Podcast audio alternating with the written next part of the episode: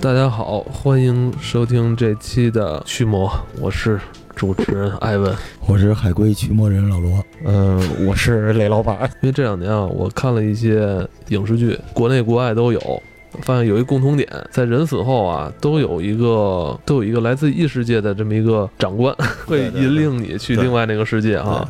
像咱们中国呢，就有这个所谓的黑白无常、对，鬼差算是对吧？算是个半拉，算是神仙，人家算是神仙，我就伴郎啊 什么，对，半半拉神仙，因为他不是天上的神仙，他是地仙啊。他是服务这个神仙的，是不是？呃，是呃是呃，阎罗公务员，对，公务员。对你像我看过的，前两年看那个网剧《灵魂摆渡》，对是吧？里边就有这个鬼差。对，然后老罗，你前两天还看了一个陀地驱魔人，张家辉演的。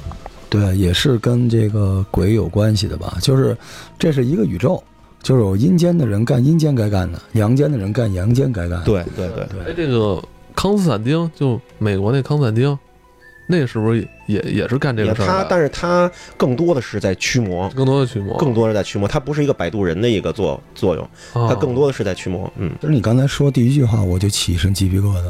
啊你说这个中国的和这个世界范围的有共同点，还真是。哎，那天就是咱们的这个粉丝群里边就在讨论这个问题，就在讨论说，如果说在另外一个世界里边，这些这个世界里的人是怎么交流的？说，比如说。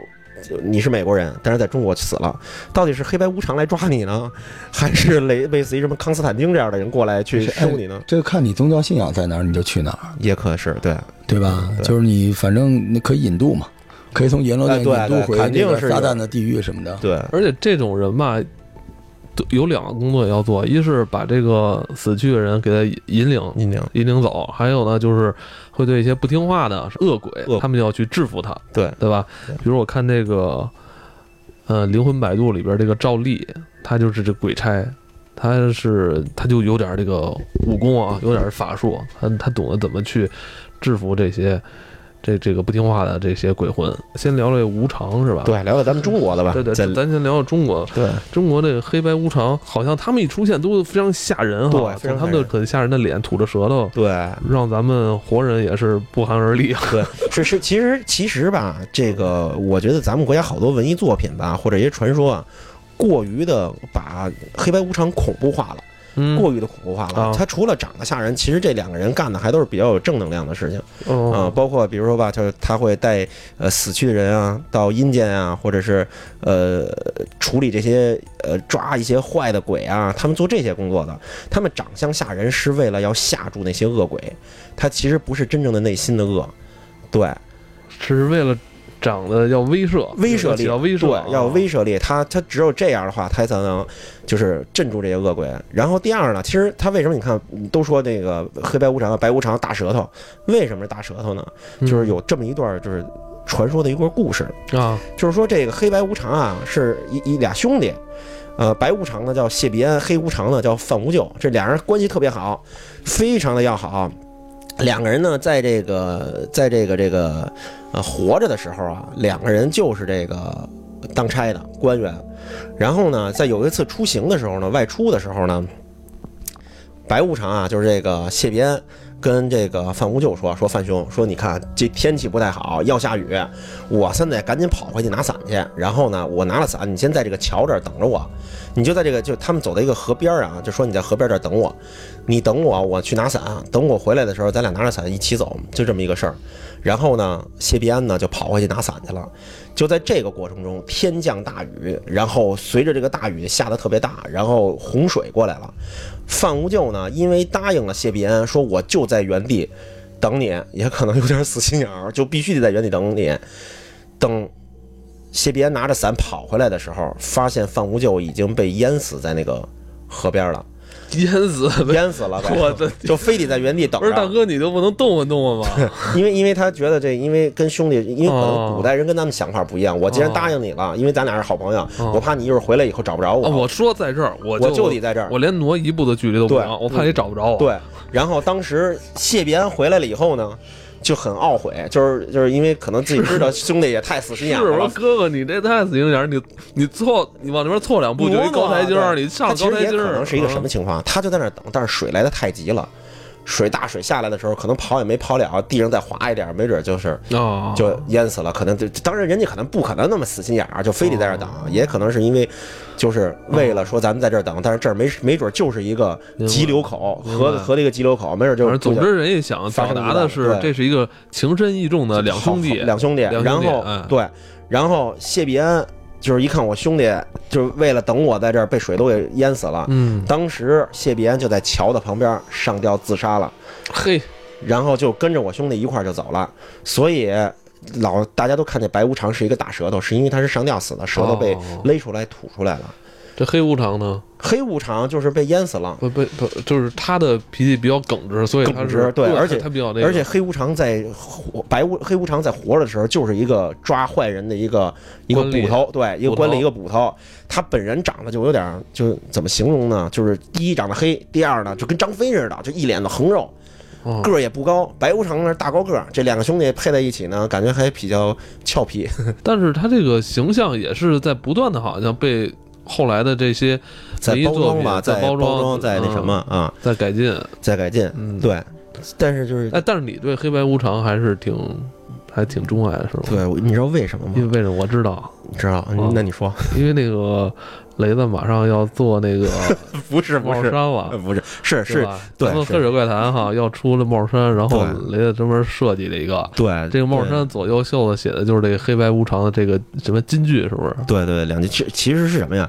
这个故事你知道怎么开始的吗啊？我不是最近就是刚完婚嘛，完婚，然后呢，有一个大爷嗯，回国，嗯然后呢是你的大爷，是对，原来就是住在小时候，呃，住住那个呃松柏胡同，就是现在的金融街，嗯。二眼井那个地儿叫二眼井，就是现在的金融街，都都已都已经拆没了，原来是一片平房区。嗯。当时住在那儿的时候，那个是跟我爸关系特别好的一个发小。啊，嗯，比我爸年长几岁，后来出国了，后来出国了。对，人家后来九十年代初这个下海经商热，人家就是辞官，然后做生意去了，哦。做生意挣了钱以后，人家移民了，移民了。移，民了，然后这最近回来不是因为知道我结婚了，是啊最近赶巧了回来，然后知道知道哎我刚结完婚，然后说这一块儿见面，然后聊天的时候，给你刺对拿个份呃子，对对对，然后然后聊聊了一些故事出来，然后我从他跟我聊的这故事里边，人家老人大爷就见面就就跟你聊这，巨有钱，巨有钱是吗特别有钱，人大大大老板了，现在是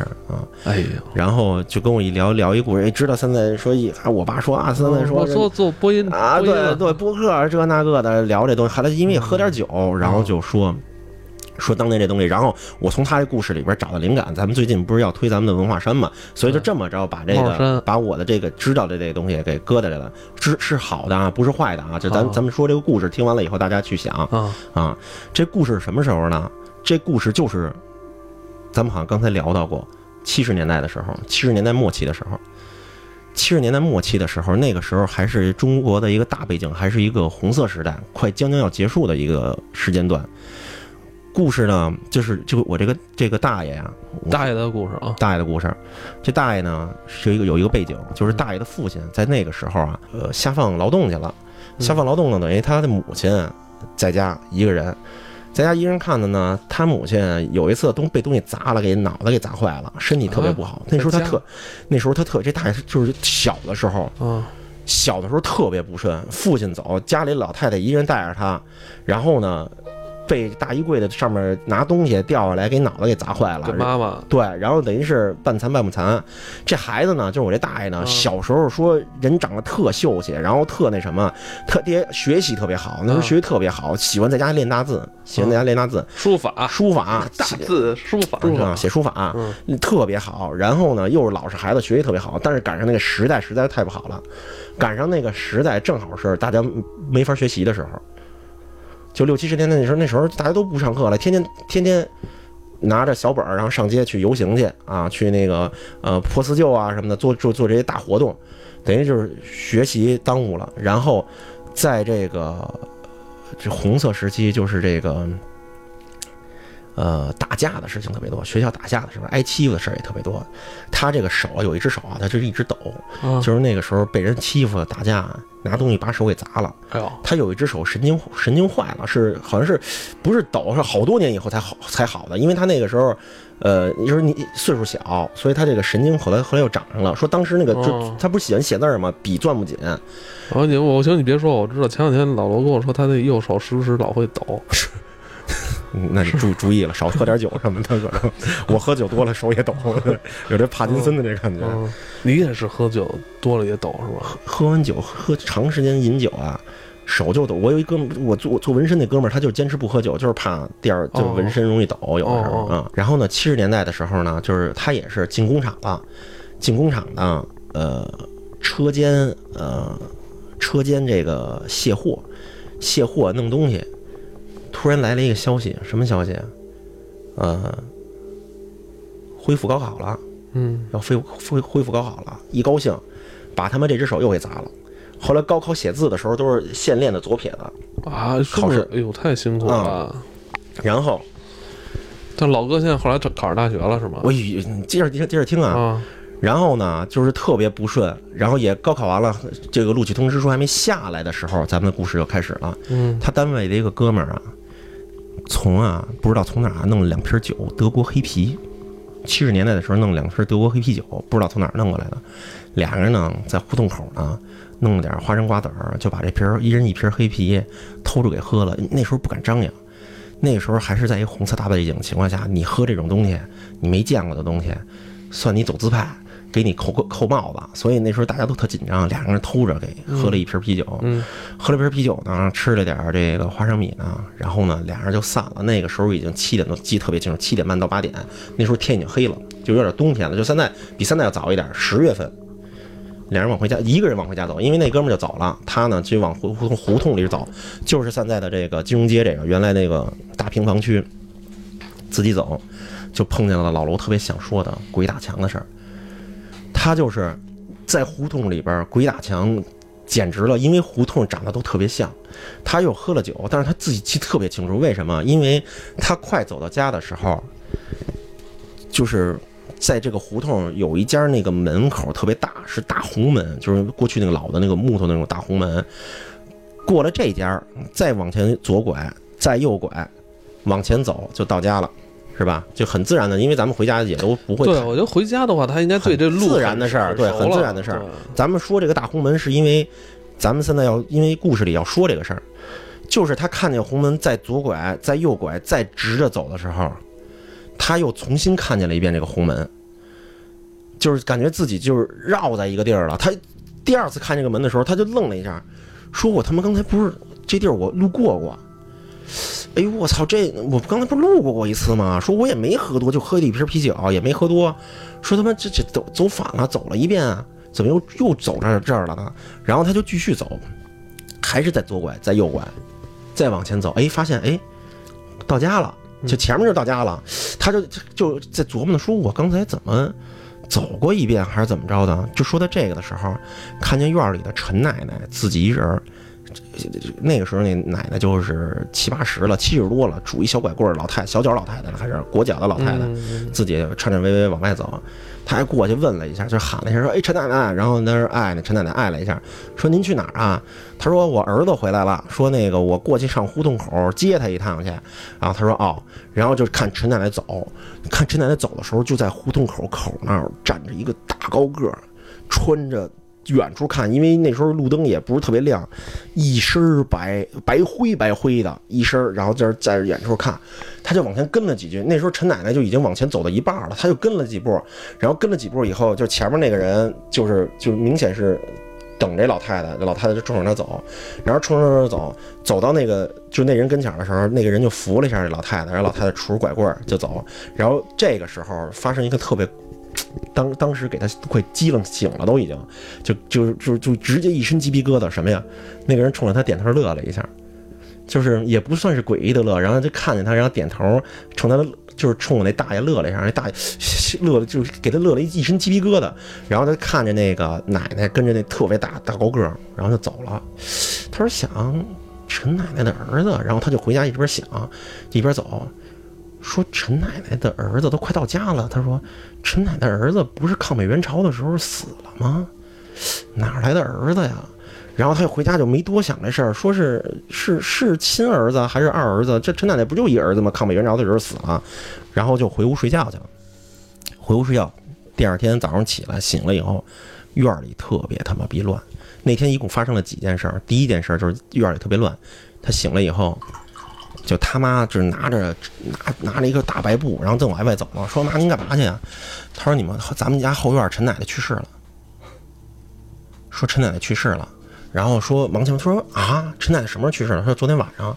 他说我昨天晚上还看见陈奶奶自己出去说接他儿子去。他说别他妈瞎说，说陈奶奶他妈没儿子，儿子他妈早牺牲了，早死没了，早早没了。他说那陈奶奶什么去世？谁知道？老太太昨今儿早上起来，有人这个进门的时候拿什么东西的时候，给叫老太太的时候没声了，进去也看老太太就在屋里就已经断气了，没了。我操！他就当时昨天再那么一回想，啊然后第二件事就是他爸当天回来了，下放结束了，给送回来了。然后当天一共发生了三件事，他记得那那天记得特别清楚。他人生就是除了头一天晚上那个就是经历这个特别恐怖的事儿，第二件事儿就是他爸回来了，第三件事儿就是大学北京大学录取通知书下来了。北京大学，北京大学哦，真厉害！北京大学录取通知书下来了。哦，然后他就跟我说，就说说小子，我操，这太励志了！这个右手都写不了字儿了，然后用对左手现学的北京大学这个左手，然后考上北大。对啊，北京大学的嗯，好了，我觉得咱这故事咱结束了就到这儿结束啊。这个 北京大太励志了，北京大学励志了。工程系，后来是呃一直毕了业以后，区里边被招走，然后在咱们区的规划局怎么着怎么着。九十年代因为下海潮特别大，然后他那点儿自己攒了一些钱，然后人家后来就是下海经商，然后就这些年就一路一路顺，一路顺。他说说他说小子，你知道吗？他说。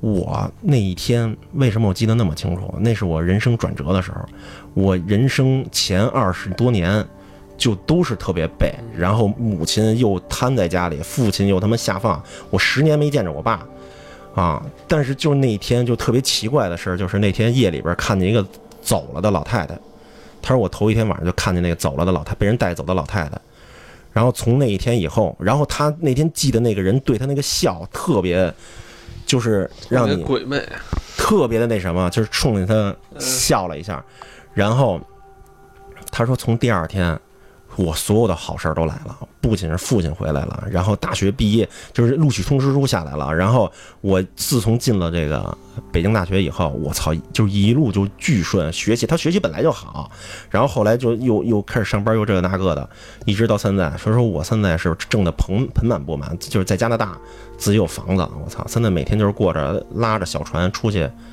上湖里钓鱼去，钓完鱼回来以后就是。看着加拿大的那个下雪的那个雪景，就我一听这个，然后我就是他就说就聊聊聊，我就一直后来跟要不是怎么聊到黑白无常了呢？后来我就去又去哦。看黑白无常，但是这个大爷他没说这是什么无常是吧？他没说，但是他说那大高个儿，他说就是那东西，他跟我就是他只是说那东西，对他说就是那东西，你想去吧，我现在跟你说这是什么东西，你自己想去吧。所以他是那个北京大学毕业的那个人而且后来我一 后来对，后来我真他妈信了。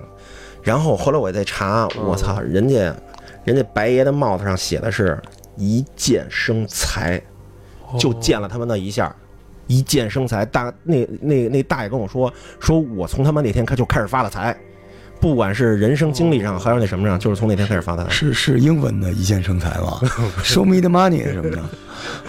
不能瞎说啊，不能瞎说，不是不能瞎说那人最后人那个大爷人挣的是这个加币嘛，在加拿大，人挣是挣多了，人家开始倒火车皮，有关系，因为他那时候当官的，当那个什么的有关系，人一火车皮一会儿倒爷最开始。所以这也是你在设计这个哎对雷对士帽衫的时候，对要把一件生财放在哎左边是吧？左边袖子。在在在这边，这是他他手坏的这个右手，那那左边的那个另另外黑黑无常的这个典故，天下太平，天下太平，天下太平一箭生财，一箭生财，天下太平。所以你的这件设计的帽衫是把这个左右两边用的是无常大人的对对这个对对对，金句，对对金句，对我觉得其实挺好的，这也可以，挺挺那什么可以吉祥的一句话，两句话。可以，可以，可以。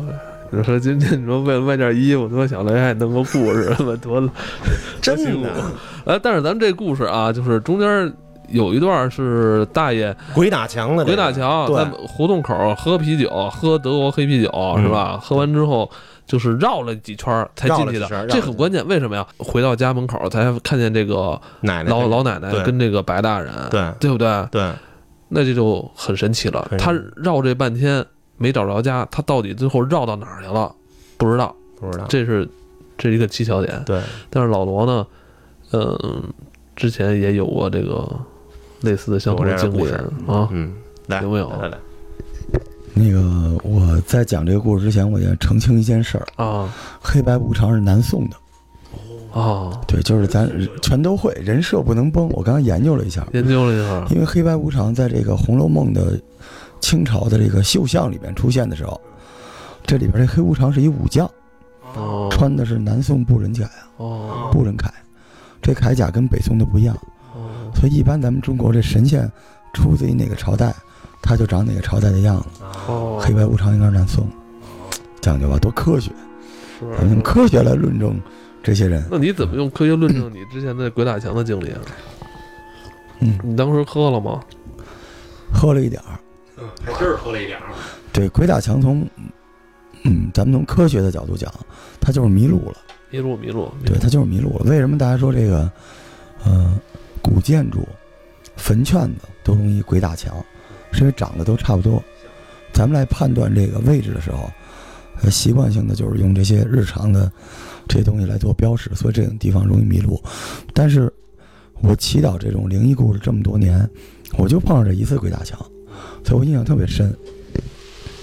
就当时我在那个天安门，我们一帮朋友在那个《将进酒》，我不是卖唱嘛，那时候就就在那儿唱了一晚上，嗯。然后唱完的钱请大家吃饭。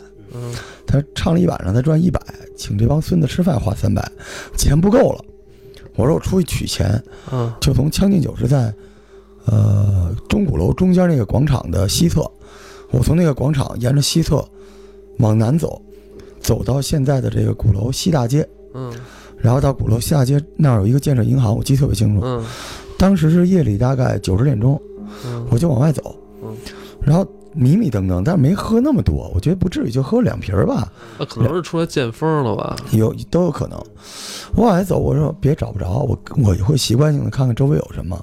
然后当时将进酒斜对面就是鼓楼的西侧，那个路边上停着一出租车，有一出租车的师傅在那儿擦车。九十么晚了还九十点钟啊在那儿擦车，但是灯火通明嘛，啊擦车。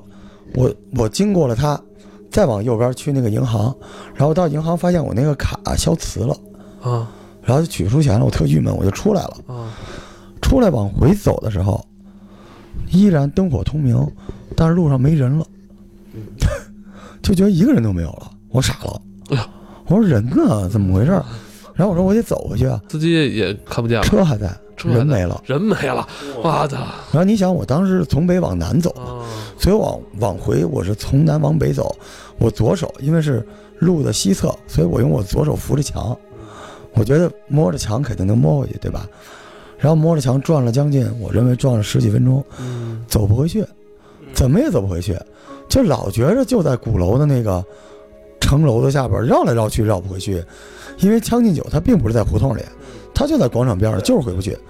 然后这时候就是我发现有一那地儿不大呀，从左走到右。对，然后那个广场知道人知道那有一只小脏狗，大家有时候买串什么喂它两口，有只小狗。后来我就看那狗一直跟着我，然后我就我就说这跟着你太迷路了对，然后我当时就给我一哥们儿老杨打电话，嗯然后我说那个我迷路了什么的，然后我电话接通了，就听不见声儿，什么声儿也没有，我就一边骂我说你干嘛呢？我什么着急什么的，他也不说话，然后我就觉得出什么事儿了我也不知道，结果我这时候再低头看那狗，那狗在我身边，然后我一看那狗，当时那个天呀，夜里九十点钟，但是有那种白色的惨白路灯，能见度还挺高的，然后一看那狗，我发现那狗有一双人的眼睛。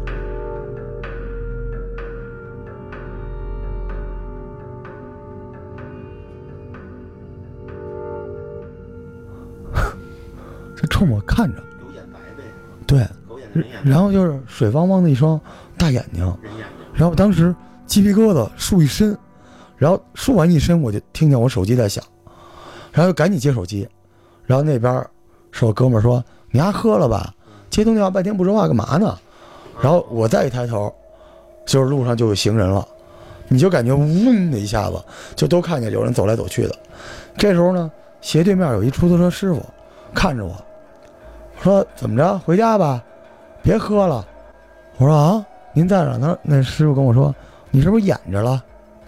啊，他说：“你在那儿原地踏步半天了，你是不是喝多了，演着了？该回家吧。”我当时你知道吗？我想都没想，我说赶紧上车，然后反正也没结账，就是跑了一个单，没没请客。没请客，对 对。人家还在那儿呢，他跑了然后了。你打着这个这个给人出去取钱请客的这个名义出去，后来就没回来。这不敢，这敢。操这这个太狠了，这地故事。地安门就是嗯，就是不敢在午夜问路这么一地方嘛，就是因为嗯钟鼓楼中间这个广场嗯是给古代出征的士兵招魂的，特别的阴。不信大家白天在那上面站一站，感受一下。对，所以所以我觉得就那一次，但是那一次我什么时候想起来，我有时候经过那个地方的，我都会毛骨悚然的。对，就那一次。哦，但是我觉得那个司机挺牛逼的，那师傅嗯的哥，我记得特别清楚，就是北京师傅，感觉什么都见过，就那一句，是不是演着了？对对对，那师傅看出来了，你在那儿就是原地踏步的时候有这种异样，他师傅就在旁边盯着你呢。对，因为我，然后我再也就是说，因为那天我就喝了两瓶啤酒，不至于，两瓶不至于不至于，对，所以我觉得可能无意中进入了另外一个通异次元道，空间。对，有可能。这有点像你那个雷子的大爷，也是喝了两瓶啤酒之后，对，开始就是进入了可能平常他不应该进入的那个地方。你知道这件事儿，我身边哎，但我很多朋友都记得。呃，但我发现是这是有一个秘史秘药，就是一定要喝两瓶啤酒，喝少了不行，没到状态；喝多了吧，你可能喝大喝过了，就只喝两瓶，然后溜达溜达。真可以。而而而还你还别说，现在在北京啊，我们刚才说半天这些胡同啊什么的，你现在找啊完整一点的，还就得鼓楼那边了。对，鼓楼什刹海，然后那个那个烟袋斜街那边。嗯啊，就嗯就这边还能找着了啊！大家没事儿晚上去那儿溜达溜达，对，总之可可败火了。对，总之反正今天老罗最后说的这个他自己亲临的这个事发地点。就是咱们在之前的那集某歌手唱的那首《万代因北京》，对，嗯，就那个地区吧，地安门外嘛。